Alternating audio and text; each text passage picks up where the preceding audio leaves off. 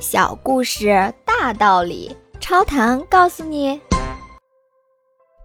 有一天，小黄鹂鸟向鸟类提出建议：我们应该推选一位勇敢的国王来领导大家。谁是鸟类中最伟大的，我们就选他出来当国王。鸟们都赞成这样的建议。这时候，一心想做国王的孔雀率先开口了。各位，大家就选我做国王吧！我的羽毛是最美丽的。孔雀一边说着，一边展开它那美丽的尾巴，炫耀起来。鹦鹉首先附和道：“有这么漂亮的鸟做我们的国王，哎，是值得骄傲的一件事。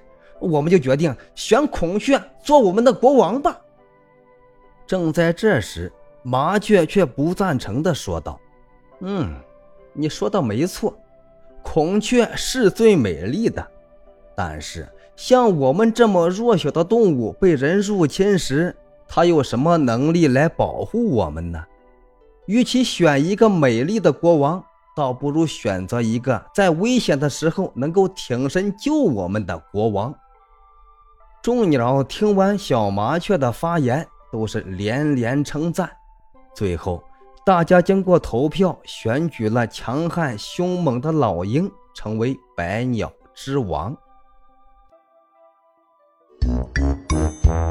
请问您听完这个小故事有什么感想呢？欢迎您在评论区留言，咱们一起探讨。感谢您的订阅，下期故事更精彩。